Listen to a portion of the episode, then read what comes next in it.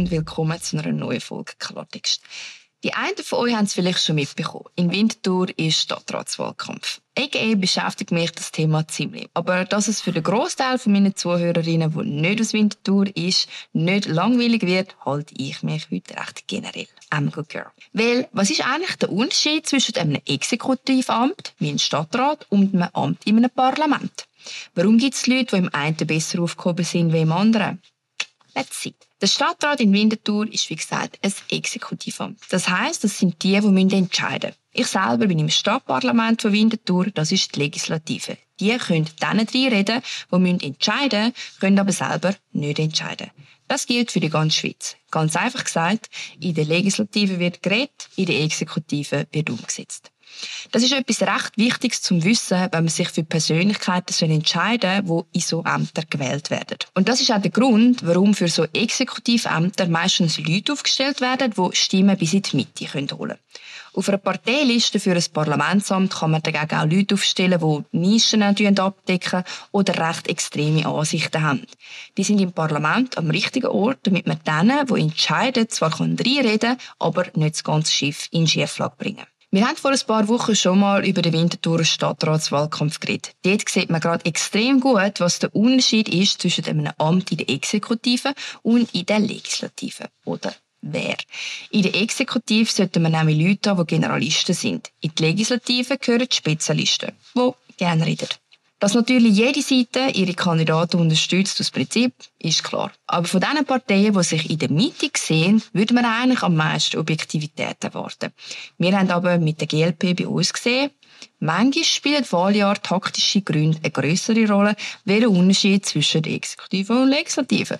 Jetzt haben wir nämlich eine grüne Kandidatin als Kandidatin von der Progressive Allianz, was auch immer das soll heissen, wo uns sogar die GLP als bis weit in die Mitte wählbar verkauft. Und das, obwohl ihr Profil so links ist, dass die bürgerlichste Position von ihr ist, dass sie sich für die liberale Marktwirtschaft aussprechen. In Relation, das ist etwa so, wie wenn jemand mich als links bezeichnen nur weil ich finde, dass der Sozialstaat keine schlechte Sache ist. Und ich finde, damit verarscht man den Wähler einfach. Ich meine, sind wir ehrlich, wer von euch hat die Zeit, jedes Smart Spider nachschauen, alle Positionen nachlesen und sich über jedes Zeichen zu informieren?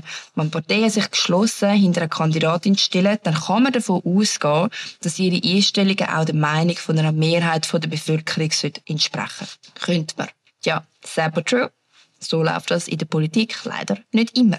Und was mich einfach aufregt, das muss man einfach auch mal wieder gesagt haben, wir haben einen Stadtratswahlkampf, einen Stadtrat. Die Person übernimmt voraussichtlich das Schuldepartement. Aber welches Thema ist das, wo am meisten darüber geredet wird? Mhm, genau, Klima. Ich meine, come on. Ich weiß, es ist Wahljahr. Links redet über das Klima, rechts redet über Migration, aber können wir einfach einmal, einmal über etwas reden, wo man wirklich ein bisschen Ahnung muss haben und nicht nur eine Meinung. Was beschäftigt einen in einer Stadt? Ja, schon auch das Klima, aber auch noch ganz viel anderes. Wie kann man andere Quartiere besser anschliessen? Was macht man für eine bessere Integration in den Schulen? Wie schafft man es, dass die Verschuldung nicht noch mehr zunimmt? Oder wie gestaltet man ein attraktives Nachtleben für Junge, damit die nicht alle nur am Bahnhof hängen können? Und, und, und. Aber die Hauptthemen auch in diesem Wahlkampf sind Velo und Klima. Es kommt mir vor, als würde man einen Klimarat wählen und keinen Stadtrat. Ehrlich, ich habe es langsam so satt. Auch, dass wenn man das sagt, gerade irgendjemand zu Gumpen kommt und sagt, aha, dir ist das Klima egal. Nein, ist es mir nicht.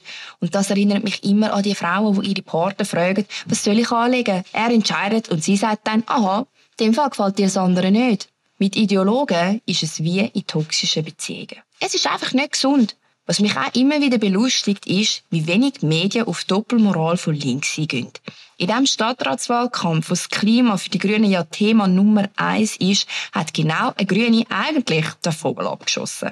Unser Lokalblatt hat nämlich im persönlichen Porträt von der grünen Kandidatin gefragt, was ist deine grösste Umweltsünde? Ihre Antwort? Schocki. Habe gar nicht gewusst, dass man das auch nicht essen darf, aber man lernt ja immer etwas Neues von den Grünen. Und auf die Frage vom gleichen Lokalblatt, welche von den beiden Kandidatinnen mehr fliegt, die andere notabene aus der FDP, die von links immer gern gehört, dass wir Fuck the Planet sagen, sagt die Grüne, ich. Ist das jemandem aufgefallen? Hat die Doppelmoral jemand ausgeschlachtet? Nein.